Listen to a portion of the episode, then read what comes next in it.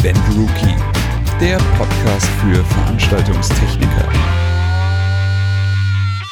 Schluss mit Zurückgucken. Heute bewegen wir uns in der Gegenwart und schauen in die Zukunft. Herzlich willkommen zu einer neuen Folge des Event Rookie Podcasts. Hallo Simon.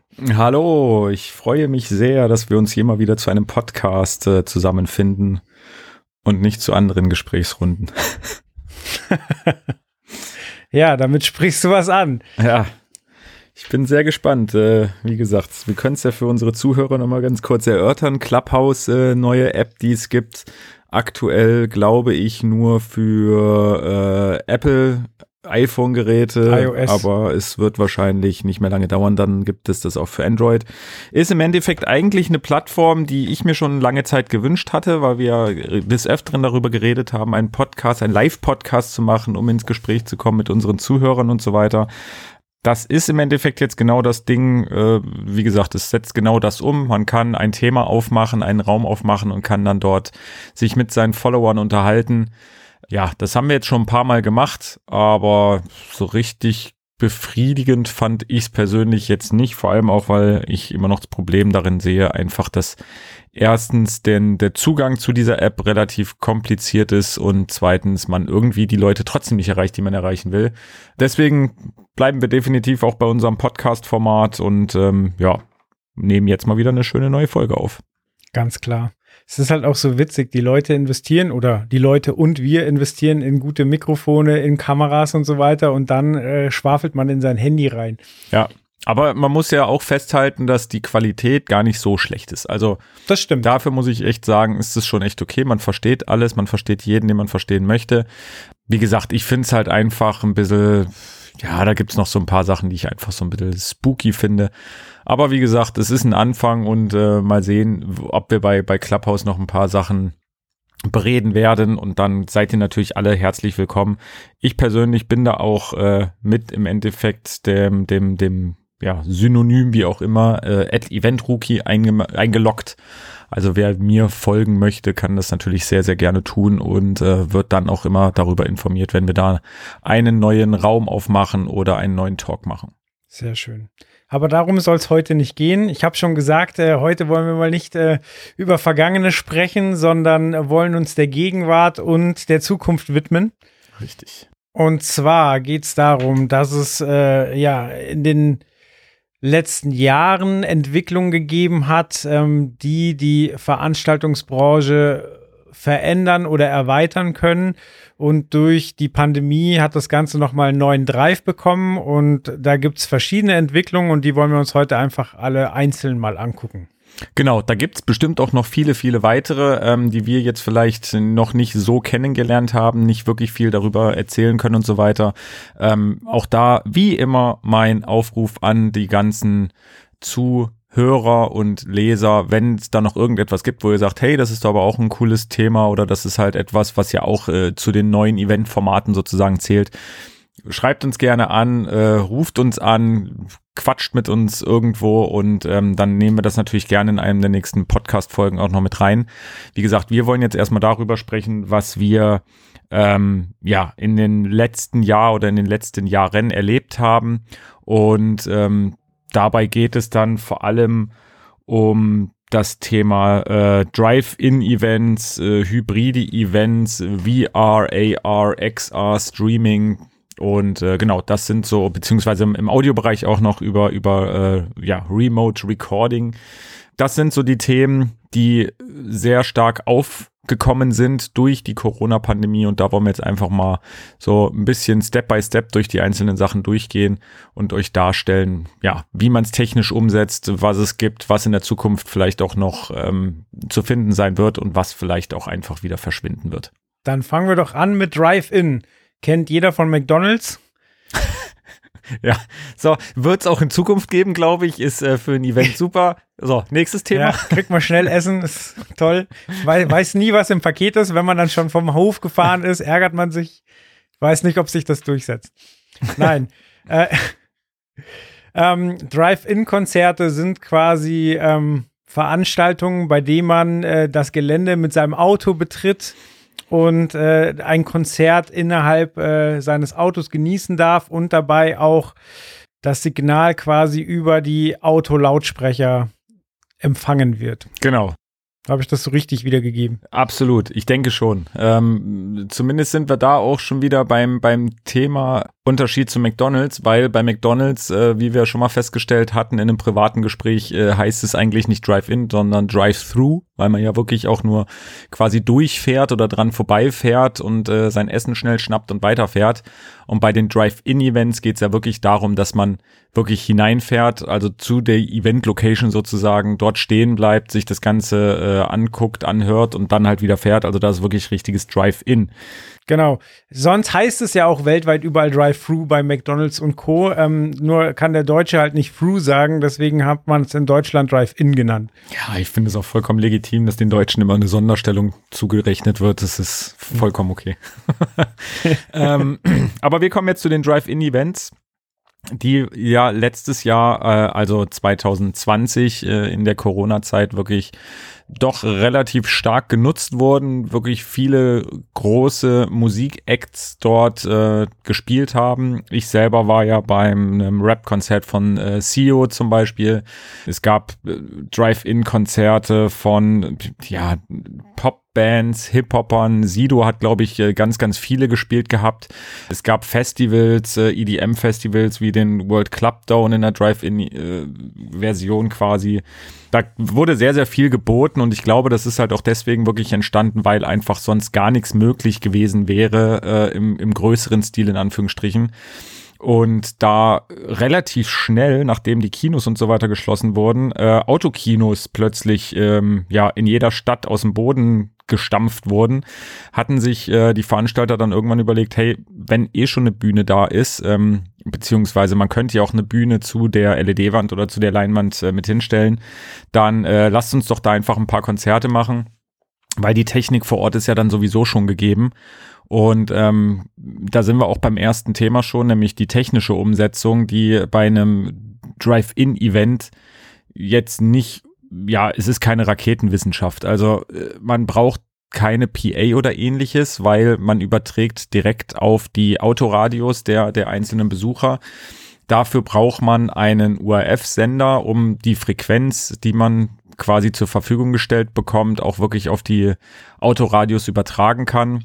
Und ähm, diese Frequenz beantragt man bei der Bundesnetzagentur.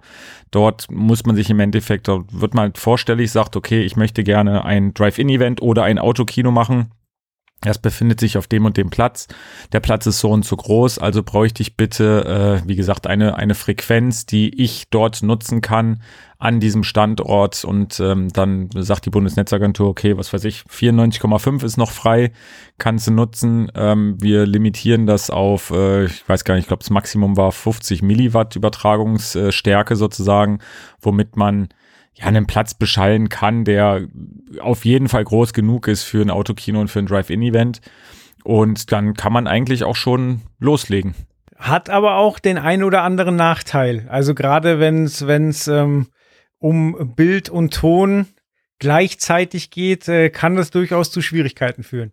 Das ist richtig, genau. Das musste ich äh, auch bei der, dem ein oder anderen Event feststellen, wo ich selber vor Ort war, um darüber zu berichten. Ähm, wir hatten ja auch im, im letzten Jahr mit der Ausgabe 27 sozusagen ähm, ein Drive-In-Spezial, weil normalerweise ist es ja unser Festival-Spezial und diesmal war es halt ein Drive-In-Spezial und ich war da wirklich bei, ich glaube, zwei oder drei Events vor Ort und ähm, do, dort wurde sehr, sehr schnell deutlich, dass ähm, die neuen oder die modernen Autos mit ihren modernen Soundanlagen für sowas eigentlich gar nicht ähm, ja, so super geeignet sind, weil durch die ganzen verbauten DSPs, also äh, den Digital Sound Prozessoren, wird ähm, das Signal ähm, verzögert. Also man hat wirklich ein Delay im Signal, was ähm, bei einem Musikakt jetzt nicht so schlimm ist, weil am Ende des Tages ähm, ja, ob man jetzt genau die Lippenbewegung auf der Bühne sieht und das gleichzeitig hört, ähm, das ist aus einer höheren Entfernung sowieso schwer vorstellbar.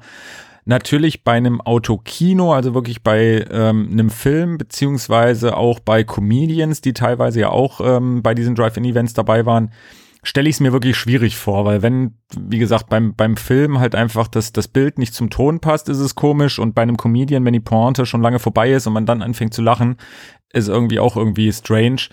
Aber wie gesagt, bei den Musikevents war das, war das kein Thema. Man muss es halt einfach nur, ähm, ja, auch beachten sozusagen. Also manchmal sind so die, die, die alten Radios und die alten Musikanlagen da manchmal in so einem Auto auch schon besser. Zum Beispiel halt wirklich bei diesen Events. Und ähm, ansonsten ist es natürlich, ich sage jetzt mal, das Musik- oder das Hörerlebnis ganz stark davon abhängig, was hat ich für eine Anlage im Auto. Also ich meine, bei, bei CEO, dem, dem Rapper, da hat man Karren davor gesehen, ähm, die waren weit weg von Gut und Böse, tiefer gelegte Mercedes mit sonst was für Bassrollen drinne. Da klang es dann natürlich schon gut, aber es gibt natürlich auch, äh, was weiß ich, einen alten Opel Corsa oder sonst was, wo du dir denkst, okay, da, dafür so viel Geld auszugeben, ja, schwierig. Aber es war was, was angeboten wurde und wo ich sage, okay, das war halt auch mal nett dabei gewesen zu sein. Und ähm, es hat die Zeit halt überbrückt, wo es nichts anderes geben konnte. Ja, macht den Opel Corsa nicht schlecht. Mein, mein erstes Auto war ein, ein Ford Fiesta ich glaube, der hat insgesamt 300 Euro gekostet und das teuerste daran war garantiert die Anlage. Sehr gut. Ja, das ist wie gesagt zumindest das, das Thema Drive-In-Events. Ähm, wir haben ja gesagt, wir machen so ein bisschen ähm, ja, dem, dem Blick in die Zukunft und ähm, genau, bevor ich das mache, ganz kurz noch, würde, würde ich in dem Zusammenhang auch noch gerne auf das Thema äh, Video eingehen weil das fand ich äh, sehr spannend zu erleben, dass man, ähm, wie gesagt, jetzt weg von den Drive-In-Events, sondern mehr Richtung äh, Autokino, dass es viele Autokinos gab, die LED-Wände hatten. Es gab aber auch viele, die ähm, ja eine klassische Leinwand und einen Projektor hatten. Und ich habe mich, bevor ich diese Reportagen gemacht habe, wirklich immer gefragt, okay, warum nutzt nicht jeder eine LED-Wand? Weil sie, es bringt halt einfach mehr Vorteile. Man kann dadurch ähm, tagsüber schon Filme zeigen, da könnte man ein Kinderprogramm sozusagen machen. Man kann abends Filme zeigen. Eine LED-Wand ist immer so hell, dass es eigentlich relativ egal ist, wie stark die Sonneneinstrahlung ist. Und das Problem habe ich natürlich bei einer, bei einer Leinwand mit einem klassischen Projektor. Ähm, da kann ich halt erst ab der Abenddämmerung sozusagen anfangen oder ab Sonnenuntergang macht das erst richtig Sinn, da irgendwie einen Film zu spielen. Das Ding ist aber, dass, ähm, und das ist mir wie gesagt dann wirklich nach diesen Reportagen aufgefallen, dass ähm, die Autokinos, wo es LED-Wände gab, da wurden nie die Blockbuster gezeigt. Also da wurden immer Filme gezeigt, die es quasi schon auf DVD gab oder irgendwo auf einem anderen Medium. Und ähm, bei denen, wo es wirklich eine Leinwand und einen Projektor gab, dort wurden auch die aktuellen Kinofilme gezeigt. Das liegt daran, dass die, ähm, die, die, die Fernsehstudios beziehungsweise die Fernseh, äh, die, die, die Filmstudios die und die Filmverleiher, ähm, dass die sozusagen vorgeben und äh, Kopierschütze sozusagen auf ihre Filme haben und genau vorgeben, womit man das nur abspielen darf. Und das ist halt nie eine LED-Wand, sondern es ist immer nur ein Projektor. Teilweise wird auch vorgegeben, was ein für ein Projektor verwendet werden muss. Und ähm, das fand ich, wie gesagt, sehr interessant, dass man wirklich, wenn man die neuesten sehen wollte, dann musste man in ein Autokino mit ähm, ja, Leinwand und Projektor gehen. Ja, es waren also schon Blockbuster zu sehen, die waren dann aber 20 Jahre alt. Also ein Jurassic Park 1 zum Beispiel. Absolut, na klar. Ja, ja. Also wie gesagt, auch äh, die Eiskönigin 2 oder so, das konnte man natürlich auch auf der LED-Wand genießen, aber es war jetzt halt kein neuer Film, der gerade erst irgendwie in den Kinos ja. angelaufen wäre oder ähnliches oder halt äh, damals vielleicht noch lief. Ähm, genau, deswegen das nur am äh, kleiner Fakt am Rande sozusagen. Äh, Blick in die Zukunft. Ich persönlich denke, Autokinos wird es auch in Zukunft äh, an der einen oder anderen Stelle geben können, weil es vielleicht einfach ähm, ja so ein, so ein Highlight ist, so ein bisschen Eventcharakter trotzdem hat und man einfach ähm, mal was anderes macht, als äh, normal ins Kino zu gehen. Drive-In-Events, Drive-In-Konzerte, äh, glaube ich, war wirklich nett 2020, ähm, aber es wird es definitiv nicht mehr geben, weil es einfach ähm, finanziell nicht wirklich ja, es, es macht keinen Sinn finanziell, wirtschaftlich, weil man einfach viel zu viel ähm, Geld reinstecken muss, im Gegensatz zu dem, was man sozusagen rausbekommt. Was ich mir vorstellen kann, ist, dass es vielleicht am Anfang des Sommers diesen Jahres da noch das ein oder andere Event gibt, einfach weil man von der Bundesnetzagentur diese genannten Frequenzen, die man sich da sozusagen erkaufen kann oder ermieten kann, muss man immer für ein Jahr abnehmen. Und da kann ich mir natürlich vorstellen, dass der ein oder andere Veranstalter sagt, hey, jetzt haben wir sowieso schon diese Frequenz da, jetzt nutzen wir sie auch nochmal. Ähm, und deswegen, wie gesagt, kann es natürlich sein, dass man das nochmal erlebt. Ich glaube, ähm, es gab jetzt auch zur, zur Karnevalszeit gab's äh, Drive-In-Karneval-Erlebnisse ähm, in, in Bonn und Köln. Wie gesagt, das kann ich mir vorstellen, dass das noch mal irgendwie so so zwischendurch kommt, aber so geballt, wie es diesen oder letzten Sommer im Jahr 2020 war, so wird es nicht wiederkommen. Karneval, ja, also eine Büttenrede kann man bestimmt auf jedem Radio ertragen, aber ich hoffe, dass die Leute dann nicht ähm, wahnsinnig saufen oder sie zumindest nur mal einen Fahrer abstellen, der sie dann erträgt, während sie äh, sich konzentrieren, dass sie nicht auf den Rücksitz kotzen. ja, und das ganze Auto voll ist mit Konfetti, weil jeder, jeder Insasse Konfetti rumsprüht. Herrlich. Ja, vielleicht doch eine Erfahrung. Ja, ja aber du hast, glaube ich, vollkommen recht. Ähm, es ist bestimmt ein cool, mal das Erlebnis zu haben. Also dieser Event-Charakter, den will ich dem Ganzen gar nicht absprechen. Das ist bestimmt mal lustig hier äh, Scheibenwischer an, aus und jetzt alle hupen. Aber ich glaube auch, dass ähm, Künstler, mal abgesehen davon, dass es sich nicht rechnet, auch gar keinen Bock haben, jetzt über 16 Stationen in Deutschland jeden Abend angehupt zu werden bis zum geht nicht mehr. Ja, nee, wie gesagt, das denke ich auch und ich glaube auch und auch die Techniker, die dabei waren, ähm, für die wird das bestimmt auch so ein so ein äh, ja Erlebnis gewesen sein, aber wie gesagt, ich habe da schon viele auch gehört, die gesagt haben, ich kann keinen Hupen mehr hören, ich kann es nicht mehr sehen, es nervt einfach nur noch. Und das ist halt, ja, Live-Events hat immer was mit Emotionen zu tun. Und Emotionen kriegst du halt äh, durch eine Frontscheibe nicht wirklich übertragen. Und deswegen, wie gesagt, das, das wird definitiv verschwinden. Ich stelle es mir auch für Comedians super schwer vor. So, ah, wenn jeder verzögert lacht, das haben wir vorhin schon gesagt, aber wenn du sie auch nicht hörst und dann einfach ja. so in den ruhigen Raum rein erzählst und äh, jetzt vom Timing her gar nicht weißt, so ist es jetzt durch mit dem Lachen oder kann ich weitermachen oder hat überhaupt keiner gelacht, kam es nicht an, ist super schwer. Ja, ich denke auch, wie gesagt, es war äh, nett, nett gedacht, nett gemacht, aber nichts Zukunftsträchtiges. Ja. Naja, aber man hatte die Leute sicher in ihren Autos. So, was ist äh, die nächst sichere Stufe, wenn die Leute daheim bleiben? so, und, und äh, wie kriegt man sie dazu, daheim zu bleiben und ihnen trotzdem was zu bieten? Da heißt die Lösung Streaming. Richtig, genau. Streaming-Events, das war ja sozusagen, ähm, ich würde sogar behaupten, oder ja, eigentlich war es wirklich auch so, dass das vor äh, den Drive-In-Events auch hochgepoppt ist. Ähm, wie gesagt, Streaming-Events klassisches Streaming ähm, kennt man, ist im Endeffekt die Übertragung auf ein ja, Endgerät, äh, Fernseher, Computer, äh, Telefon, was auch immer. Und ist, glaube ich, wirklich sehr, sehr schnell, nachdem's, ähm, nachdem die ganze Sache sozusagen ähm, hochkam, dieses ganze, die, über Lockdown geredet wurde und so weiter, habe ich so jetzt betrachtet äh, oder rückwärts betrachtet, würde ich sagen, war das sehr, sehr schnell, dass das anfing, dass die Leute Streamings gemacht haben, gerade Clubs und so weiter. Da gab es ja die Reihe United We Stream, die relativ schnell aus Berliner Clubs äh, ja gestreamt haben und auch sehr, sehr erfolgreich und auch Spenden gesammelt haben und so weiter. Und genau, das hat dann irgendwann fast jeder gemacht. Also es gab sehr gute Streaming-Angebote, wie gesagt, von zum Beispiel United We Stream, die das sehr, sehr hochwertig aufgezogen haben. Auch Berlin Classic, da war ich zu Besuch. Das war von ähm, B-Music aus, aus Berlin. Die haben das aus ihrem Lager sozusagen gemacht, aber wirklich jetzt nicht einfach nur Kamera hin und mal gucken, sondern die haben da wirklich äh, richtig ordentliche Lichttechnik, Bühnentechnik und so weiter aufgefahren hatten auch ständig wechselnde DJs da vor Ort. Das war wie so ein kleines Festival sozusagen. Und dann hatte man aber natürlich auch, ja, ich sag jetzt mal DJs, die sich dachten, na komm, wir machen das jetzt auch mal oder ich mache das jetzt auch mal und haben dann mehr oder weniger aus ihrer Küche oder ihrem Wohnzimmer draus äh, ein Streaming gemacht und ja, das fand ich dann ehrlich gesagt relativ lame. Also das hat da auch nicht wirklich viel Spaß gemacht, dazu zu gucken, auch wenn es teilweise gute DJs waren, aber das hatte dann wirklich wenig mit Professionalität zu tun. Ähm, deswegen, ja, Streaming, wie gesagt, war damals ein, ein, super Ding und hat auch viele Leute zu Hause wahrscheinlich dazu animiert, da irgendwie ein bisschen Live-Musik zu genießen.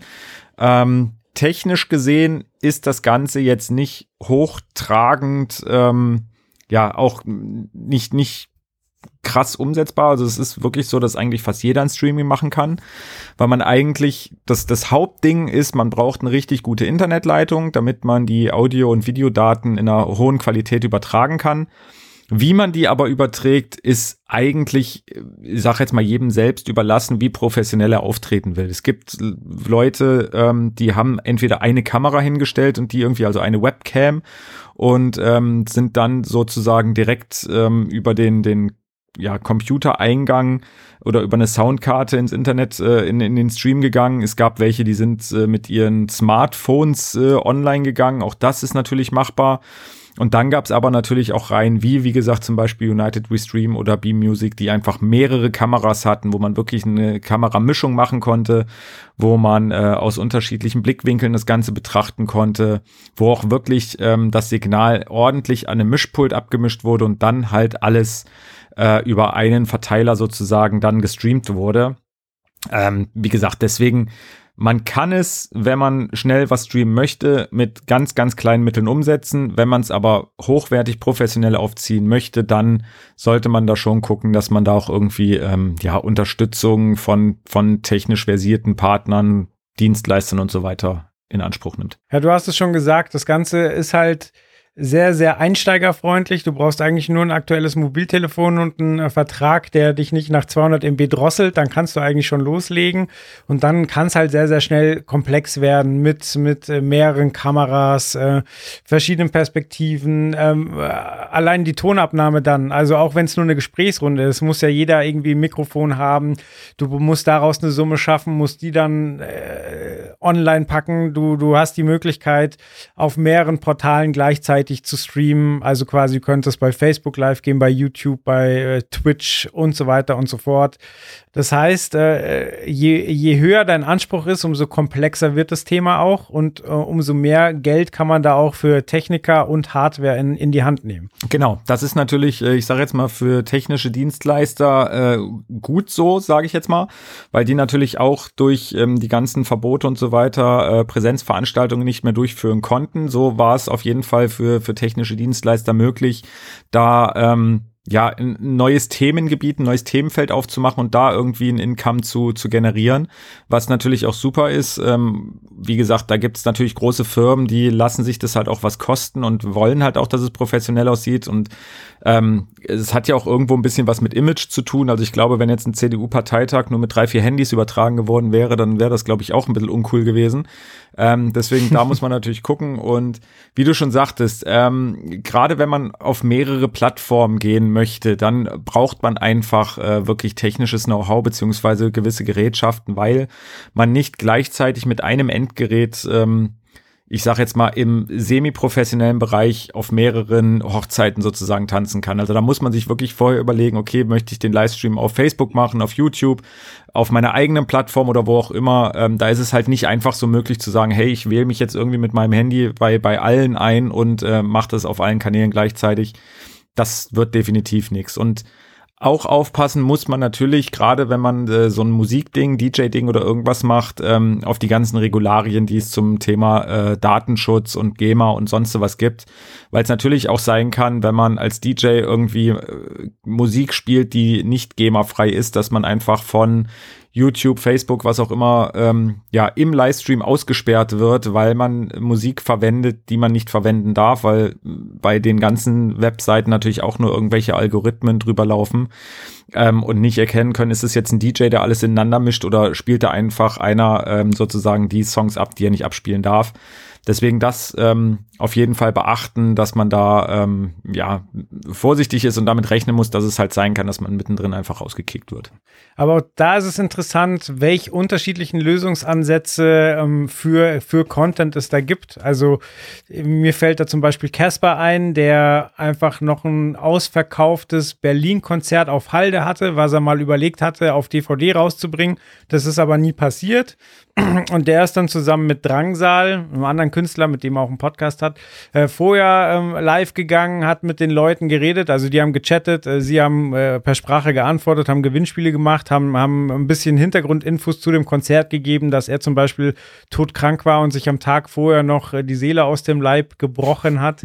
Ähm, aber nicht, weil er nervös war, sondern weil er sich den Magen verdorben hatte und ähm, dann eigentlich total fertig auf der Bühne war, aber es halt trotzdem Energie gab und danach konnte man dann auch wieder mit ihm chatten und drüber reden und äh, die hatten halt einfach was äh, im Petto mit äh, eben DVD-Produktion. Das heißt, sie hatten ähm, mehrere Kameraperspektiven, hatten, hatten den Ton halt nochmal ordentlich abgemischt und so weiter. Und trotzdem hatte es halt einen Event-Charakter, weil äh, danach halt mit dem Künstler gesprochen werden konnte. Äh, was anderes, was bei mir hängen geblieben ist und was ich wahrscheinlich in vielen Jahren noch, wenn es um Streaming geht, irgendwie äh, mich zurückerinnere, wie es angefangen hat, war das Streaming-Konzert von Scooter, wo du HP Baxter einfach extrem angemerkt hast, dass er kein Publikum hatte und er das jetzt gerade super seltsam findet, äh, nur für eine Kamera zu performen ich meine, Scooter, die hatten jede Menge Fernsehauftritte und so weiter, aber scheinbar war das nochmal was anderes, weil er halt versucht hat, Leute zu animieren, die gar nicht da waren. Ja, ja, auf das Thema gehe ich dann auch äh, später gerne nochmal ein, ähm, wenn es um, um eine andere Eventmethode sozusagen geht, weil da habe ich auch äh, das ein oder andere erlebt. Aber wie du schon sagtest, Streaming ist, ähm, und da kommen wir jetzt auch wieder bei dem Thema zum Thema ähm, Ausblick, ähm, Streaming wird, glaube ich, in naher Zukunft ähm, ja deutlich vermehrt und stärker geben in gewissen Bereichen. Man muss natürlich immer so ein bisschen gucken, welchen Bereich bedient man jetzt. Ähm, Im klassischen Live-Musikbereich, glaube ich, wird das nicht äh, als Ersatz für Live oder so geben. Das, da da wird es ziemlich schnell verschwinden. Ähm, Im Bereich von, von Konferenzen, von Kongressen, von vielleicht auch äh, Hauptversammlungen wird es das wahrscheinlich auch in Zukunft noch geben, weil vielleicht viele jetzt festgestellt haben, okay, auch mit Streaming erreichen wir unsere Leute. Wir müssen nicht mehr alle aus allen Herrenländern irgendwo an einen Punkt zusammenkarren, ähm, weil, wie gesagt, das alles auch übers Internet funktionieren könnte. Und da glaube ich, äh, wird Streaming eine ganz, ganz starke Rolle spielen. Aber auch im Live-Bereich wäre es denkbar, dass Streaming da weiterhin ähm, ja, Präsenz zeigt sozusagen, wenn man jetzt einfach überlegt, okay, ich möchte ein Konzert geben und habe eine Halle, die was weiß ich, wie viel tausend Leute fasst und das ganze Ding ist ausverkauft und der Veranstalter merkt aber, hey, da würden eigentlich noch viel, viel mehr Leute irgendwie das Ganze live erleben wollen ist es natürlich eine gute Möglichkeit zu sagen, ach, wisst ihr was, wir mieten noch eine andere Halle an, verkaufen dafür nochmal Tickets für ähm, einen schmalen Taler, stellen da große LED-Wände oder irgendwas rein und streamen dann sozusagen das Live-Konzert dahin, um das wirklich da halt auch zu erleben mit meinetwegen einer, einer richtigen PA und allem möglichen. Das ist ja mittlerweile alles machbar und ich kann mir vorstellen, dass sowas in Zukunft vielleicht auch wirklich ja, dass sich sowas halt einfach ergibt und sowas verstärkt ähm, Anwendung findet, dass man einfach als Veranstalter sagt, hey, ich möchte doof gesagt mehr Geld verdienen. Vielleicht gibt's auch in Zukunft äh, Regularien, wie viel nur noch in einer Halle dürfen und äh, bevor es sich dann aber nicht lohnt und man das ganze Live-Konzert gar nicht macht, dass man sagt, hey, wir machen das andere halt wirklich als, als Streaming und das eine als, als Live-Konzert. Da, wie gesagt, kann ich mir vorstellen, wird es das nach wie vor geben. Und ähm, ja, das ist jetzt eigentlich fast schon die Überleitung zum nächsten Thema. Ja. Außer du möchtest zu Streaming noch was sagen. Nee, nee, ganz genau so sollte es sein. Äh, wir können quasi gleich zur Hybridveranstaltung weitergehen. Genau. Also du hast es ja gerade schon angesprochen.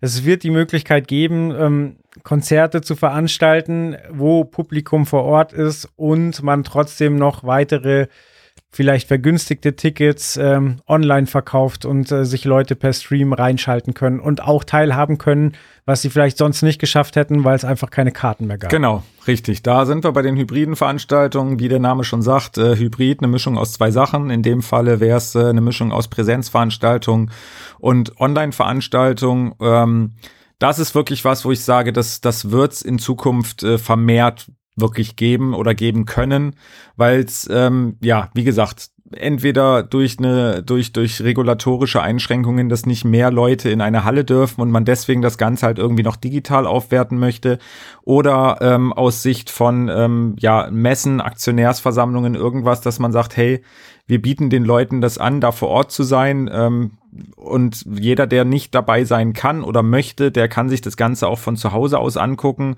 ähm, kann von zu Hause aus mitstimmen, zum Beispiel jetzt wirklich bei einer, bei einer Jahreshauptversammlung von einem Aktienunternehmen oder ähnlichen. Wäre das denkbar zu sagen, hey, laut den Statuten müssen wir so und so viele Leute ähm, vor Ort haben, damit überhaupt ähm, eine Entscheidungsfindung rechtsgültig ist aber natürlich wollen wir auch anderen Leuten die, die Möglichkeit äh, geben und deswegen machen wir da sozusagen so, ein so ein Online-Stream draus. Ähm, das wird, wie gesagt, wirklich, glaube ich, ähm, ja, hoffentlich, glaube ich, sehr stark kommen, was natürlich auch für die Eventbranche gut wäre, weil erstens, man hat sich jetzt halt das Know-how so ein bisschen drauf geschafft, was das ganze Streaming-Thema angeht, was die ganze Datenübertragung angeht, Sicherheit und so weiter. Wenn man das jetzt plötzlich, ähm, ja, nur weil den, in Anführungsstrichen, nur weil eine Pandemie vorbei ist, jetzt plötzlich sagt, hey, dann machen wir das jetzt aber auch nicht mehr, sondern gehen zurück zu alten Gewohnheiten, ähm, dann denke ich, ist das nicht sonderlich gut, sondern ich finde wirklich, man sollte das ähm, nach Möglichkeit ähm, ja weiterhin nutzen und ähm, kann das, wie gesagt, im, im Live-Event-Bereich, kann das im Konferenzbereich, Messebereich, da sind eigentlich den, den Möglichkeiten keine Grenzen gesetzt. Technisch gesehen ist es auch da eine hybride Sache. Also man muss natürlich die technischen Voraussetzungen für das Live-Event schaffen, also Beschallung, Mikrofonierung, Bühne, alles, was dazugehört, muss aber gleichzeitig auch die technischen Voraussetzungen für einen Stream schaffen. Und ich glaube, wenn man ein Hybrid-Event macht, dann wird das erst ab einer gewissen Größe wirklich äh, machbar sein und dann redet man wirklich auch über eine komplett ausgestattete Videotechnik äh, mit Kamerazügen und allem, was dazu gehört, mit, mit Mischpulten, Übertragungsmöglichkeiten und so weiter. Ähm, wie gesagt, das ist halt äh, Hybrid-Event und das ist was, was in Zukunft es weiterhin geben wird. Ja, also stimme ich vollkommen zu, weil es macht ja auch komplett Sinn, weil wenn wir uns erinnern, bevor die Pandemie die Themen und Nachrichten äh, beherrscht hat, war ja absolut Friday for Future, der Klimawandel und die Erderwärmung ein Thema. Und das hilft ja wieder, wie du schon gesagt hast, bei, bei Aktionärsversammlungen zum Beispiel, dass eben nicht ähm, Gott und die Welt mit dem Flugzeug durch die Gegend karren muss, um, um eine Stimme abzugeben und ein paar Snacks äh, kostenlos reinzufahren, sondern dass man das schön von zu Hause aus machen kann und eben weniger CO2 ausstößt. Ja, genau. Nee, Umwelt ist natürlich äh, so, ein so ein Thema. Ähm, die ganze Eventbranche versucht ja eigentlich seit Jahren so ein bisschen auf den Nachhaltigkeitszug aufzuspringen. Man sieht es an den LED-Scheinwerfern und so weiter, was ja schon der richtige Schritt ist sozusagen. Aber ja, so richtig nachhaltig wird's halt trotzdem nicht. Und das ist natürlich jetzt eine Möglichkeit zu sagen, hey, wenigstens ähm, dieses ein oder andere Event kann man wirklich äh, digital machen und damit so ein bisschen für die Nachhaltigkeit sorgen. Aber wie gesagt, das ist äh, ja auch ähm, bei, de bei den hybriden Dingen, wie gesagt, man muss halt einfach, einfach gucken, wie sich das entwickelt und, und wer teilnehmen kann oder wer teilnehmen muss. Wie gesagt, gerade so Jahreshauptversammlungen von AGs, ähm, da weiß ich, dass das rechtlich gesehen muss das eigentlich eine Präsenzveranstaltung sein, weil man da wirklich die Möglichkeit haben muss, relativ safe für irgendwas abzustimmen und so weiter. Das haben sie jetzt durch Pandemie und so weiter alles ein bisschen aufgelockert. Deswegen gab es da sehr, sehr viele Online-Veranstaltungen oder auch Hybrid-Veranstaltungen. Da muss man halt einfach gucken, wie gesagt, was auch rechtlich in dem einen oder anderen Bereich möglich ist. Da fand ich äh, Disney ganz interessant, weil die haben quasi ähm, ihre, ihre Quartalszahlen im Stream präsentiert und haben halt auch gezeigt, was sie so vorhaben ähm, ohne Ende Star Wars-Serien und Marvel-Serien und so weiter und haben dann aber exklusives Material. Äh, da hast du dann als jemand, der kein Aktionär ist, ähm, eben nur einen Pausebildschirm gesehen. Das heißt, die konnten trennen, wer hat sich hier richtig eingeloggt und ist Aktionär und wer guckt einfach so mit und äh, dir wurde quasi unterschiedliche Inhalte angezeigt oder halt äh, Inhalte weggelassen. Okay, verrückt. Ja, wie gesagt, ich glaube, da gibt es so viele Möglichkeiten, die wir vielleicht noch gar nicht so kennen. Wie gesagt, wenn, wenn der ein oder andere Zuhörer äh, da noch andere Infos, andere Möglichkeiten drüber hat, schreibt uns gerne an. Gerne. So, dann kommen wir jetzt zu der einen oder anderen Abkürzung. Fangen wir an mit VR. Genau, wir reden jetzt über den Block VR, AR und XR. Also VR für Virtual Reality, AR für Augmented Reality und XR für Mixed Reality. Ähm, ich würde VR machen, den Jolle lasse ich das AR, weil der das Wort so gerne mag. ähm, genau.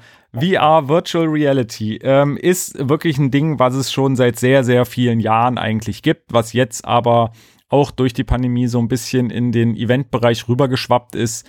Ähm, ja, es ist ähm, eigentlich wahrscheinlich bei den meisten bekannt, wie das Ganze funktioniert. Man hat ähm, meistens eine VR-Brille auf, also eine Virtual Reality-Brille, die quasi dem, ja, dem Auge vorgaukelt, man würde sich jetzt in einem in einer virtuellen Welt befinden und in der kann man sich auch frei bewegen, egal wie man den Kopf auch dreht und wendet. Das kriegt die Brille mit und ähm, spielt in Echtzeit dann sozusagen die neuen Bilder aus. Also es ist jetzt nicht mehr so, dass man nur noch nach vorne gucken kann, sondern man kann links, rechts, oben, unten und man fühlt sich wirklich wie ähm, ja, wie gesagt, wie in einer, einer neuen Welt, wie in einer virtuellen Welt. Ähm, wir hatten das selber mal zu einer Weihnachtsfeier gemacht. Ähm, wo man dann äh, ein Hochhaus hochgefahren ist und dann vom Hochhaus quasi runterspringen musste. Und ähm, ich persönlich war da wirklich, also das ist, ähm, auch wenn man sich zehntausendmal einredet, dass das alles nur virtuell ist und dass das alles nur vorgespielt ist, dass das alles am Rechner produziert wurde, ähm, es ist einfach verdammt realistisch, vor allem wenn man dann auch noch vielleicht Kopfhörer aufhat und den Sound dazu hört. Man ist komplett in einer neuen Welt und das Gehirn kann es einfach nicht unterscheiden, ob ich mich jetzt wirklich auf dem Hochhaus befinde oder nicht, sondern das Gehirn sieht und hört und denkt deswegen sofort, okay, ich bin in diesem, auf diesem Hochhaus. Und es ist wirklich eine Überwindung zu sagen, hey, ich spring da jetzt runter. Auch wenn man weiß, man fällt eigentlich äh, nicht, sondern wie gesagt, das wird einfach nur als Video dargestellt. Es ist eine verdammte Überwindung, das wirklich zu machen. Und aber du hast es ja todesmutig gemacht. Ja, ich bin aber dummerweise genau, ich bin halt einfach wirklich gesprungen und bin dann auf dem harten Boden gelandet und habe mir dabei ziemlich wehgetan. Aber wie gesagt, es ist, ähm, äh, es ist eine Art und Weise, die man äh, gerade im Eventbereich ähm, in Zukunft vielleicht bei der ein oder anderen Sache nochmal sieht. Auch da nehme ich komplett den Live-Bereich erstmal jetzt äh, raus, weil ich wirklich denke, ähm, ja, da, da brauche ich keine, kein, nicht unbedingt ein VR-Erlebnis, aber bei Messen, ähm, wenn man jetzt zum Beispiel ein Möbelaussteller oder ein Möbelhersteller ist und man möchte dem äh zeigen, hey, wie sieht denn so ein Möbelstück eigentlich in der Wohnung und nicht unbedingt im, in einer Messehalle aus, dann kann man eine VR-Brille nehmen und kann dann wirklich äh, zeigen, hey, guck mal, so würde das in einem fiktiven äh, Wohnzimmer aussehen, dieses Möbelstück. Ähm, man kann es nutzen, um ja in, in Freizeitparks, um auf einer Achterbahn einfach einen, einen anderen Film, eine andere Fahrt sozusagen darzustellen.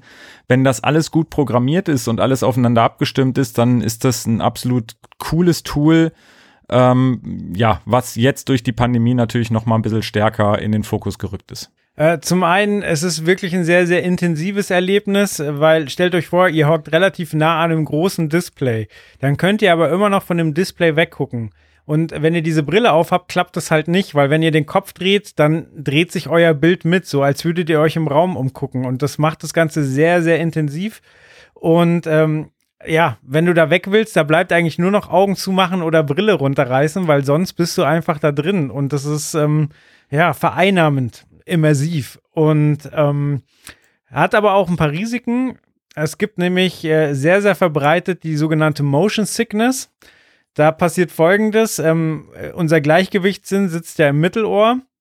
Und ähm, wenn ja, äh, warum wird man seekrank zum Beispiel? Weil äh, das Mittelohr Bewegungen mitkriegt, ähm, du aber, wenn du nur auf dem Boden starrst, zum Beispiel nicht realisierst, dass sich dein Horizont verändert. So. Und dann bewirkt es im Körper folgendes: Der Körper denkt, hier mein Ohr gibt mir andere Signale als meine Augen.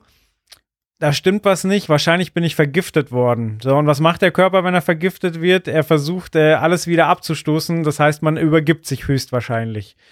So, und äh, das ist bei, bei Virtual Reality Brillen eben sehr verbreitet und man muss da wirklich gucken, ähm, auch wenn es jetzt in den Videospielbereich geht, ähm, wie, wie bewegt man sich denn vor? Ähm, wie bewegt man sich in dieser Welt eben, um, um das Mittelohr nicht zu triggern, damit man möglichst lange auch in dieser Welt bleiben kann. Und das ist halt eine Herausforderung, die man zu meistern hat, wenn man diese Technik verwendet. Ja, ja, generell so die, die, die körperlichen Sinne ähm, sind da sehr, sehr, sehr, sehr abgefahren. Ich hatte ähm, dieses Erlebnis mit dem Hochhaus neben unserer Weihnachtsfeier auch nochmal in einem äh, Museum. Ähm, da war ich bei irgendeiner speziellen Ausstellung und da gab es halt genau diese Simulation auch nochmal. Und da habe ich mir gedacht, ach komm, ich mach's nochmal, ich kenn's ja schon. Also erstens fand ich sehr, sehr interessant, ähm, dass ich eigentlich gesagt habe, nee, ich muss das nicht nochmal machen, ich hatte das schon mal und derjenige Herr, der da quasi für die Technik zuständig war, gesagt hat, mach's nochmal, du wirst genau das gleiche Feeling wieder haben und du wirst wieder Schiss haben, darunter zu springen. Und es war wirklich so, also man kann sein Gehirn so weit nicht austricksen, dass man sagt, hey, kenne ich alles schon, ist alles äh, Pille-Palle, ich mach's halt nochmal, sondern es ist wirklich immer wieder aufs Gleiche äh, spannend. Und äh, wie gesagt, da ging es auch darum, spring vom Hochhaus runter und dann knallst du plötzlich auf dem harten Boden. Und bei diesem Auftreffen auf dem Boden hat er mir ganz leicht in, dem, in den Bauch gehauen oder auf den Bauch gehauen. Und da habe ich auch gesagt, warum? Mhm. Und da hat er gesagt, das ist ganz, ganz wichtig, weil manche Menschen können das wirklich überhaupt gar nicht ähm, im Kopf verstehen. Das kriegt, das kriegt das Gehirn nicht verarbeitet, wenn man irgendwo aufschlägt und es schlägt aber nichts auf. Und das kann wirklich zu ja auch zu Übelkeit führen, das kann zu, ähm, ja, ich sag jetzt nicht Spätfolgen oder Schäden führen, aber es ist halt wirklich so, dass man das spüren muss, was man halt auch wirklich sieht und wo sich das Gehirn sozusagen darauf vorbereitet. Und ähm, wie gesagt, da merkt man mal, was so Virtual Reality aus, äh, auslösen kann. Und ähm, um noch mal kurz auf äh, das, das Thema bei uns quasi zurückzukommen. Ähm, also erstens technischerseits ist ganz klar die Maßgabe, okay, man braucht eine Virtual Reality Brille oder man bräuchte, ähm, auch das gibt's ja schon, äh, so Dome quasi, wo man sich wirklich direkt in die Mitte stellen kann und dann kann man links und rechts, oben und unten und ist trotzdem in einer virtuellen Welt. Das ist zwar nicht ganz so intensiv wie mit so einer Brille, weil mit so einer Brille ist man wirklich von der realen Außenwelt abgeschottet. Das ist man in so einem Dome natürlich nicht, aber trotzdem kann man da schon viel erleben. Man braucht ähm, einen Rechner, der natürlich die ganzen Filme auch in einer hohen Qualität und in einer ordentlichen Geschwindigkeit ausspielt, weil, wie gesagt, wirklich jede einzelne Bewegung, da kommt natürlich ähm, ja ein neues Bild sozusagen, was präsentiert werden muss. Und man muss natürlich die ganzen Welten vorher ähm, produzieren. Also VR in äh, Echtzeit ist, glaube ich, mittlerweile auch schon möglich, aber das ist dann so technisch hochwertig und dann braucht man wirklich so viel Equipment, dass das bis jetzt äh, im normalen Leben, glaube ich, noch nicht wirklich umsetzbar ist. Deswegen, ähm, ja, wie gesagt, Inhalte vorher produzieren und dann äh, abspielen lassen. Ja, vor allem, wenn dann mehr als eine Brille in dem Ganzen involviert ist und die Leute, die in dem Raum sind, mit ihren Brillen auch noch mit, miteinander interagieren sollen, dann wird es halt wirklich komplex. Ja, ja definitiv. Ähm, genau, abschließend äh, zukunftsfähig, ja, definitiv. VR ist, war schon vor Corona da, ist durch Corona ein bisschen gehypt worden und wird nach Corona äh, auch da bleiben. Im Live-Event-Bereich, glaube ich, wird es jetzt äh, weniger eine, eine Rolle spielen als, als andere Themen, die, ja, wie gesagt, jetzt vielleicht doch noch noch kommen, die wir jetzt noch besprechen. Ja, aber auch die Technik entwickelt sich da ja stetig weiter. Die, die Sensoren, die deine Position tracken und deine Kopfposition werden immer zuverlässiger. Die Displays, die ja sehr, sehr nah vor deinem Auge sind, die dir ja quasi den Blick in diese Welt generieren, äh, haben eine immer niedrig, äh, kompaktere Pixeldichte, sodass man eben keine Raster mehr sieht von den Displays und dadurch die Welt auch nochmal realer wird. Und äh, da passiert sehr, sehr viel. Ähm, die Geräte sind teilweise akkubetrieben, die Brillen werden immer leichter leichter. Und ähm, da also wie gesagt, das Thema ist ja schon seit den 80ern am Laufen und äh, ist immer wieder eingeschlafen, weil man einfach an technische Grenzen gestoßen ist. Aber mittlerweile ist man halt so weit, dass man da wirklich interessante, tolle Erfahrungen schaffen kann und das geht immer ja, weiter. Definitiv. Eine weitere Technik, die ähm, noch nicht so alt ist, die noch ein bisschen in den Kinderschuhen sitzt, aber wo halt auch viele, viele Firmen dran sitzen und versuchen da Fortschritte zu generieren, ist ähm, eben AR, das Augmented Reality. Und äh, das ist eine ähnliche Technik mit ein paar entscheidenden Unterschieden. Wir nehmen da auch wieder ein, ein Device, das kann eine Brille sein, die, die dann Zusatzinformationen auf dein Auge projiziert. Es kann aber auch ein Mobiltelefon oder ein Tablet sein und dort siehst du deine Welt. Also, wenn du vor deinem Tisch stehst, dann guckst du durch das Gerät und siehst erstmal deinen Tisch und dann werden da halt zusätzliche Informationen reinprojiziert. Lass es ähm, ein Möbelstück sein oder lass es äh, eine tanzende Elfe sein. So, äh, das Gerät äh, kann dann tracken, wo dein Tisch ist, erkennt, wo die Fläche ist und setzt da dann eben ein animiertes äh, Objekt drauf, was äh, sich dann quasi an die physikalischen Gegebenheiten hält. Das heißt, äh, wenn es gut programmiert ist, dann fällt die Elfe nicht vom Tisch oder sie fällt auch nicht durch den Tisch oder steckt dann halb im Tisch, sondern die Position ist klar. Da ist der Tisch, da ist die Tischfläche und darauf kann sich das äh, Lebewesen oder das Möbelstück befinden und bewegen. Genau, Augmented Reality ist quasi schon so ein bisschen die Mischung zwischen virtuell und Realität. Ähm, wie du schon sagtest, man hat im Endeffekt äh, die reale Umgebung, die man wirklich auch sieht, äh, entweder auf ähm, seinem, seinem Smartphone zum Beispiel, indem man wirklich, äh, ja, das Kamerabild sozusagen sich anguckt und da drauf wird ähm, ein virtuelles Objekt, was vorher halt erstellt wurde, äh, erschaffen. Und ähm, das ist quasi wirklich nichts, was jetzt, was jetzt ähm, neu entstanden ist durch Corona oder ähnliches, ähm, ist eher was, was es schon ja länger gibt und auch wo, wo wirklich viele auch, was viele auch nutzen. Also ich selber weiß es zum Beispiel durch äh, Überraschungseier und so weiter. Das glaube ich, bei jeder Figur ist ein QR-Code, den, den man scannen kann. Und ähm, dann wird halt die Figur, die man da in seinem Überraschungsei hatte, ähm, auf, auf dem Smartphone in einer speziellen App wird dann, ähm, ja, wird die reale Welt oder der, der reale, ähm, das reale Bild sozusagen wird halt gefilmt natürlich und dann wird diese Figur da draufgesetzt und kann die da rumrennen lassen und alles Mögliche. Und ähm, das ist natürlich äh, bei so Spielereien ist es schon echt cool, aber es ist natürlich auch was, wo wir wieder zum Thema Messen kommen und so, ähm, wo ich sage, das ist halt wirklich was, ähm, ja, was, was einfach auch irgendwo Sinn macht, wenn man sich einfach überlegt, hey, ich könnte jetzt einen Scheinwerfer, ja, ich filme oben eine Traverse und könnte da sagen, hey, lass mich mal sehen, wie da der Scheinwerfer dran hängt und da vielleicht auch irgendwie ein bisschen rumleuchtet. Da sind wirklich äh, kaum Grenzen gesetzt und das ist eine Technik, die vielleicht sogar auch im, im Live-Event-Bereich möglich ist. Ähm, wie gesagt, man überlegt sich zum Beispiel, hey, ich könnte in einer, in einer App ähm, das, das Bühnengeschehen bei, einer, bei einem, bei einem Live-Konzert sozusagen abfilmen und kann dann irgendwelche entweder Figürchen oder ja, mich selber oder was auch immer da noch mit, mit draufsetzen oder ich kann irgendwie Konfetti runterregnen lassen ähm, und habe dann sozusagen mein, mein eigenes Live-Erlebnis. Dadurch, dass sowieso jetzt ganz viele bei einem Konzert immer ihre Handys hochhalten, wäre das natürlich noch eine Möglichkeit, das Ganze ein bisschen mehr so zum Event-Charakter werden zu lassen.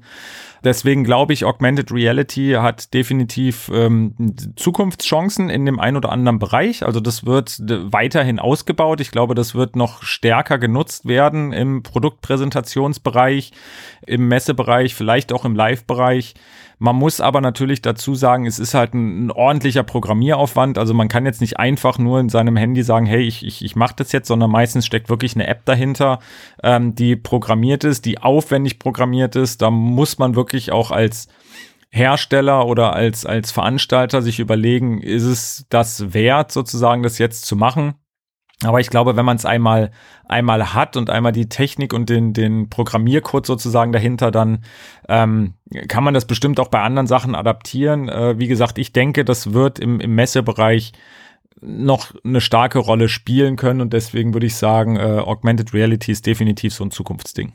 Ja, gerade bei, bei Umgebungen, die man kontrollieren kann, wie in einem geschlossenen Messestand, wo man, wo man, äh, keine Ahnung, 15 Brillen austeilt, die Leute in den Raum bringt, äh, sie dort ein Erlebnis haben, keine Ahnung, Autopräsentation, äh, das Auto wird reinprojiziert, der, das Tuch runtergezogen, die Motorhaube geht auf und der Motor fängt das Schweben an, man sieht die einzelnen Details, ähm, und dann führt man die Leute wieder raus, nimmt ihnen die Brillen ab. Da wäre das doch ein super Erlebnis. Ja, definitiv. Also wie gesagt, deswegen sage ich auch Messen, Produktpräsentation, egal ob, ob Auto oder irgendwas, ähm, sehe ich auch komplett äh, den, den Vorteil darin, wirklich so das Reale mit dem vorher Produzierten zu verbinden und ein Erlebnis mehreren Menschen äh, möglich zu machen, äh, wo es sonst vielleicht nicht möglich wäre, so vielen Menschen das er erlebbar zu machen. Ähm, wie gesagt, auch bei, bei Autopräsentationen ist die Anzahl der Gäste immer sehr, sehr gering und meistens ist es halt im Vorfeld einer Messe wie äh, einer IAA oder so. Und natürlich, wie du schon sagtest, wenn man dann natürlich äh, während der Messe diese gleiche Präsentation sozusagen oder einer abgespeckten Variante zumindest ähm, den Leuten wirklich ähm, ja immersiv darstellen kann und, und das Erlebnis äh, greifbar machen lässt oder ähnliches, ähm, dann denke ich, ist das wirklich was, was, was zukunftsfähig und zukunftsträchtig ist. Absolut. Und ich glaube, das Thema Audio ähm, macht da gerade auch Fortschritte.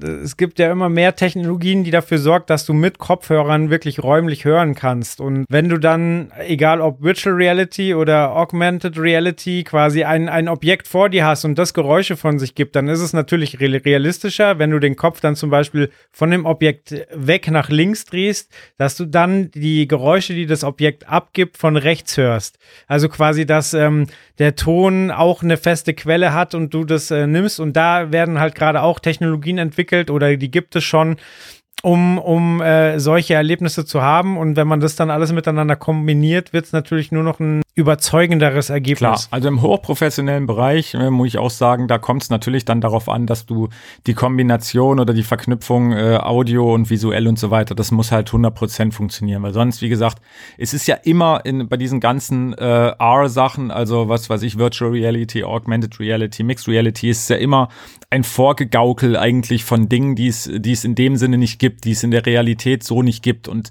dazu gehört natürlich auch ähm, das, das Sounderlebnis und dass man halt ja ringsrum halt auch das hört, was man hören soll, weil wenn ich jetzt irgendwo was weiß ich, an der Autobahn stehe und ich habe äh, eine VR-Brille auf und da, ähm, ja, wie gesagt, wird mir gezeigt, dass ich in einem Wald stehe und ich höre aber die ganze Zeit links und rechts die Autos an mir vorbeijagen, dann wirkt das Ganze halt nicht mehr so. Also da muss man natürlich gucken, dass man das alles ähm, unter einen Hut bekommt sozusagen. So, jetzt hast du es gerade schon erwähnt, äh, die dritte Abkürzung im Bunde, XR. Genau. XR steht für Mixed Reality. Wie der Name schon sagt, es ist eine Mischung zwischen Realität und, ähm, und virtueller Welt. Ist quasi ja AR ist ja schon so ein bisschen die Vorstufe, nur Mixed Reality ist wirklich ähm, ja der Königsweg sozusagen. Also ich habe das erlebt beim Lauterwerden Festival, worüber wir in der Ausgabe 321 berichten werden, was auch ein sehr sehr umfangreicher Bericht wird, weil es einfach wirklich super spannend ist, weil es super viele Gewerke gibt, die damit involviert sind und ähm, man dieses Thema halt auch einfach wirklich von der Pike auf irgendwo ein bisschen erklären muss. Äh, Mixed Reality ist ganz, ganz stark jetzt ins, ins, ins, ins Laufen gekommen, in der Eventbranche, vor allem durch Corona. Das gab es vorher wirklich schon sehr stark bei äh, Autopräsentationen oder, oder ähnlichen. Und jetzt, ja, wurde das wirklich schon mehrfach bei, bei Live-Events genutzt und ist für mich auch wirklich etwas, wo ich sage, da macht's wieder Spaß, ein Live-Konzert, meinetwegen auch nur am heimischen Fernseher zu, zu ähm, äh, sich anzusehen. Technisch gesehen ist es so, dass man quasi eine reale Bühne hat, die aus äh, LED-Paneelen besteht, also ein, ein Boden, der aus LED-Paneelen besteht. Man hat äh, im Hintergrund eine LED-Wand, die, ja, in dem Falle war sie jetzt, wo ich halt bei, beim Lauterwerden war, war sie halt gecurved. Ich glaube, es ist auch meistens so, dass die halt äh, gecurved ist. Ähm, und ähm, man hat da drüber kann man ein ganz normales äh, Rig haben, Lichtrig haben links und rechts, ähm, ja, ist im Endeffekt gar nichts. Also man hat sozusagen eine Bühne aus LED-Material, hat getrackte Kameras und ähnliches und braucht natürlich sehr, sehr viel Medienpower dahinter noch. Und die getrackten Kameras äh, nehmen sozusagen das Bühnengeschehen auf. Auf den LED-Wänden wird, ähm, ja, ich sage jetzt mal, der Inhalt gezeigt, den man da zeigen möchte. Und sobald die Kamera ähm, ja, ich sag jetzt mal, aus der realen Welt rausgeht, also nicht rausgeht, wie erkläre ich das? Wenn die Kamera jetzt zum Beispiel aus der Bühne oder voll aus, die, die Bühne links daneben plötzlich filmt, wo eigentlich das Studio wäre, fängt ähm, die Unreal Engine oder andere Medienserver an, das äh, virtuell vorher erstellte Bild an dieser realen Welt sozusagen anzuknüpfen und da sozusagen ins, ja, ins Endlose fortzuführen. Was natürlich zur Regel oder zur, zur Folge hat, dass man sich da Welten erschaffen kann. Ähm, ja, da gibt's keine Grenzen. Also man kann sich wirklich als Künstler überlegen, hey, ich möchte jetzt in einem Dschungel stehen. So, dann wird die Bühne halt äh, auf den LED äh, Wänden, da wird dann halt der, der Dschungel präsentiert. Links und rechts knüpft dann halt die, der, der virtuelle Dschungel sozusagen an und plötzlich hat man eine komplett eigene Welt, in der man aber real steht und ähm, wie gesagt, beim Lauterwerden, man kann sich das noch angucken unter, ich glaube, magentamusic.de oder magentamusic 360 oder irgendwie sowas. Da kann man sich alle Konzerte ähm, nochmal anschauen und sehen, was da wirklich alles möglich ist. Und das war wirklich sehr faszinierend zu erleben, ähm, ja, was da die Technik heutzutage schon alles kann. Das ist cool, weil das eigentlich auch eine alte Technik weitergedacht ist, weil früher gab es ja bei, bei Filmen noch äh, vor der Computer-Ära das äh, Matte Painting, wo quasi auf Glasscheiben Welten gemalt wurden ähm, also keine Ahnung, bei Die unendliche Geschichte oder bei Star Wars, da wurde quasi ein ganz, ganz kleiner Teil gefilmt und dann wurde dieser Film abgespielt und davor eine Glasplatte, die von Künstlern bemalt wurde, ähm, gehalten, so dass ähm, das Ganze eben größer, äh, größer wirkte. Zum Beispiel mit, äh, ja, mit äh, großen Bergen im Hintergrund oder von mir aus auch Haarscheren von Soldaten, die sich nicht bewegen konnten, weil es eben nur ein Bild war, aber die halt einfach ähm, dem Ganzen eine weitere Range gegeben haben. Und äh, ähnliches passiert da ja auch quasi. Du hast einen Bildausschnitt, der, der echt ist, der gefilmt ist und alles, was drumrum ist, wird halt äh, hinzugefügt. Jetzt ist es da aber halt kein simples Bild, sondern halt ähm, aufwendig animierte Welten. Ja. Genau. Und da ähm, sind wir dann aber wieder beim Thema Künstler und äh, deiner Geschichte mit Scooter. Und so war es halt da zum Beispiel auch, ähm, wo ich äh, war, war ich bei der Aufzeichnung von The Boss Hoss.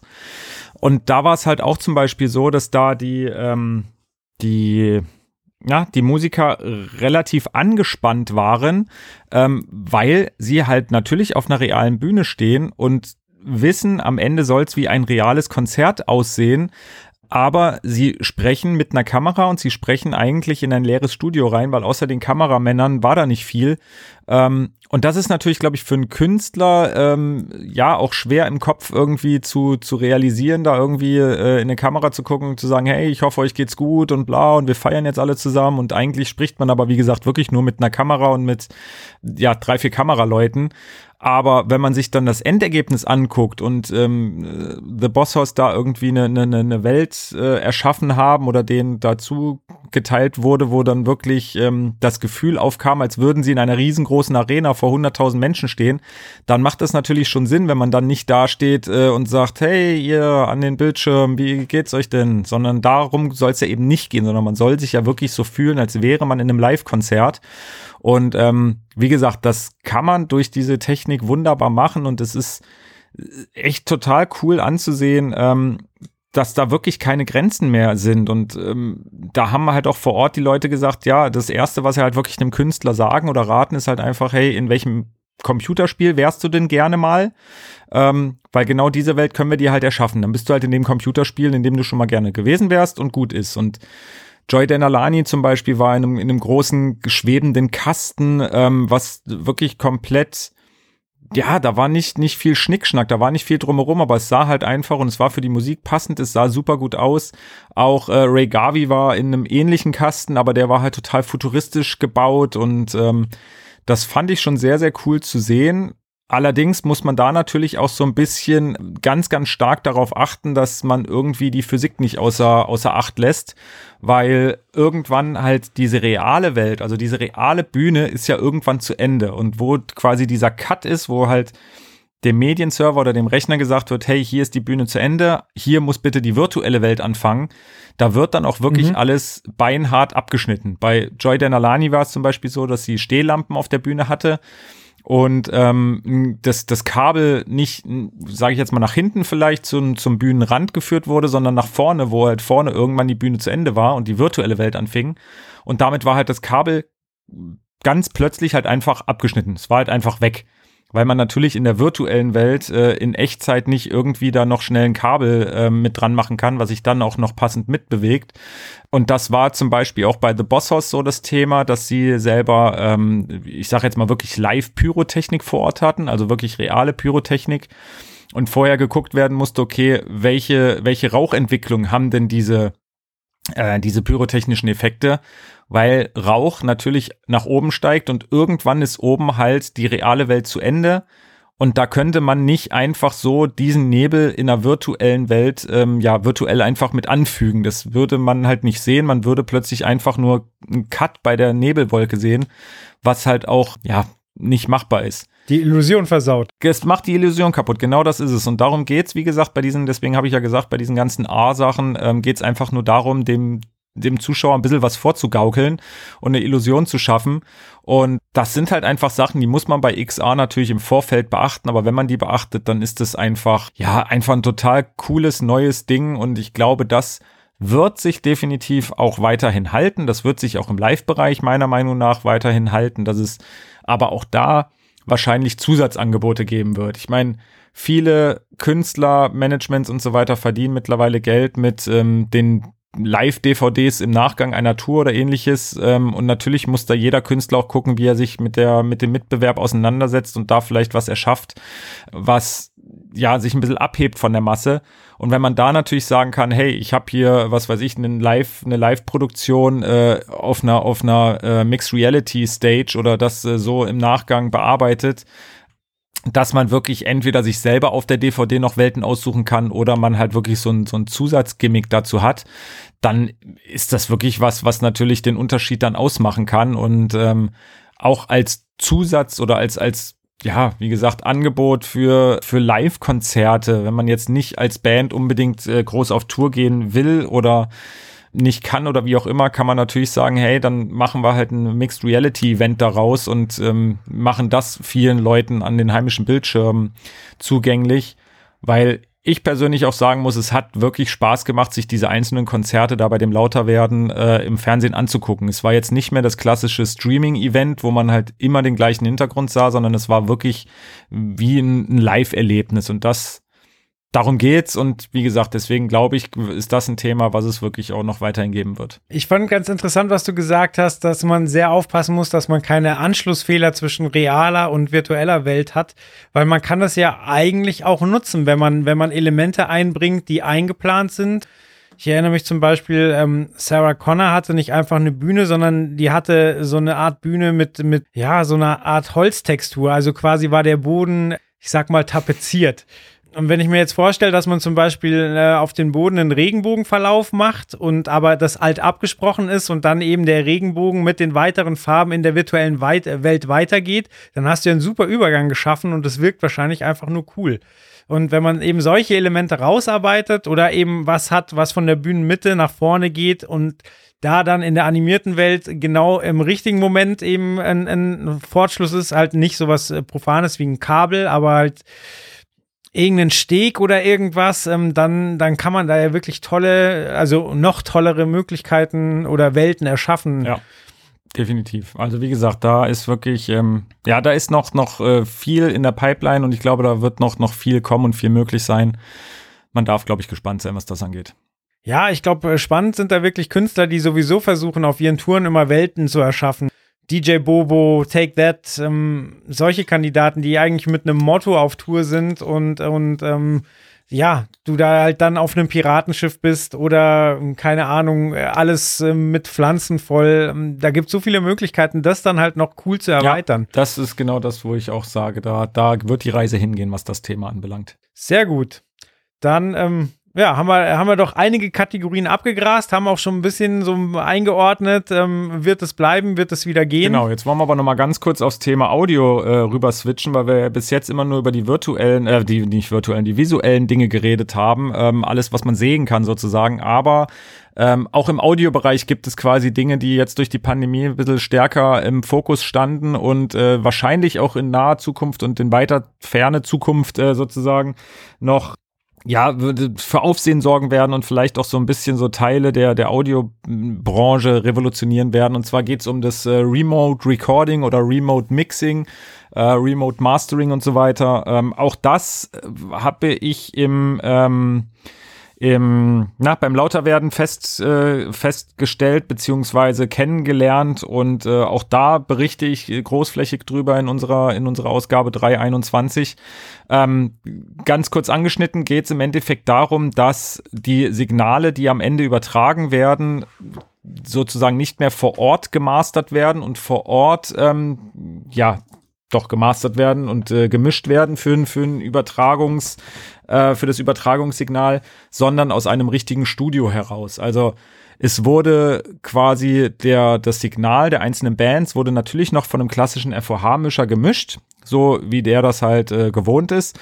Dass sie die Signale oder das Signal ging dann aber rüber ähm, zu einem ja, einen kleinen Container, wo ein Pro Tools System drinne war, wo auch ähm, ja die Internetverbindung sozusagen gestellt wurde ähm, und das wurde dann gemastert in den Valhalla Studios in New York, um da quasi wirklich so einen astreinen ähm, TV-Sound sozusagen draus zu machen. Und das hat natürlich den ganz, ganz großen Vorteil, dass wenn ich äh, Signale oder Audio-Files in einem richtig gut eingemessenen Studio mische oder mastere, wo ich den Referenzsound kenne, wo ich genau weiß, wie es klingt und klingen soll, dann ist das eine Qualität, die natürlich tausendmal größer ist als ähm, ja eine Mischung irgendwo in einem Studio-Truck, den ich irgendwo hingefahren habe. Und man hat natürlich wiederum ähm, das Thema Nachhaltigkeit im Blick, weil, wie gesagt, ich muss nicht mehr mit einem großen Studio-LKW irgendwo hinfahren, sondern ich kann mich wirklich von irgendwo auf der Welt ähm, auf das System vor Ort draufschalten und da dann auf die ganzen Signale zugreifen. Und das ist, denke ich, was, was es in, in naher Zukunft äh, noch mehr geben wird beim Thema ja, Live-Übertragung, beim Thema Mastering im Nachgang für DVD-Produktion und so weiter man hat ja wirklich in den letzten Jahren auch gesehen, dass, ähm, dass, dass Festivals immer wieder live übertragen wurden. Ich glaube, Rock am Ring wird jährlich live übertragen. Wacken, glaube ich, es gibt mittlerweile auch schon Live-Übertragungen. Und wenn man da natürlich das Sounderlebnis so cool mischen kann aus dem Studio heraus, dass es wirklich richtig astrein klingt, dann ist das für den Zuschauer auch wirklich ein Mehrwert und da kann man dann natürlich auch wieder Einnahmen generieren, indem man sagt, hey, man macht da den Zugang halt wirklich kostenpflichtig und nicht mehr kostenfrei. Also wie gesagt, ich glaube, da sind im Audiobereich passiert da auch sehr, sehr viel. Ja, ist schon verrückt, dass das mittlerweile nahezu Echtzeit geht. Äh, jede Menge Spuren äh, quer, quer durchs Land oder sogar über, über Landesgrenzen hinaus zu schicken und äh, auch wieder zurück, so dass man das Signal aufbereitet wieder versenden kann. Das ist Wahnsinn. Das ist echt abgefahren. Also wie gesagt, da gibt's auch wirklich so gut wie gar keine Latenz mehr drin. Also das ist ähm, durch, durch diese ganzen modernen Standards und so weiter und modernen Internetleitungen, ähm, das ist echt, echt verrückt zu sehen und da sieht man mal wirklich wieder, wie, wie vernetzt die Welt dann doch wirklich ist. Und ähm, das hilft der Branche un ungemein, weil man wirklich einfach ähm, ja viele Dinge qualitativ noch hochwertiger machen kann und einfach ja nachhaltig und gut für eigentlich alle Beteiligten. Genau. Sehr schön. Sind wir durch mit dem Rundumschlag. Super. Genau, jetzt haben wir euch mal einen kleinen Einblick gegeben über die neuen äh, Event-Formate, Methoden, wie auch immer, die wir in den letzten Monaten so kennenlernen durften. Wie gesagt, tretet gerne mit uns in Kontakt, erzählt uns, äh, wie ihr das, wie ihr das fandet und äh, ob es da noch andere, andere Methoden gibt. Wir freuen uns über jeglichen Kontakt und ähm, ja, freuen uns, wenn ihr natürlich auch bei der nächsten Folge wieder mit einschaltet. Danke fürs Zuhören und bis, bis bald. Bis dann. Ciao.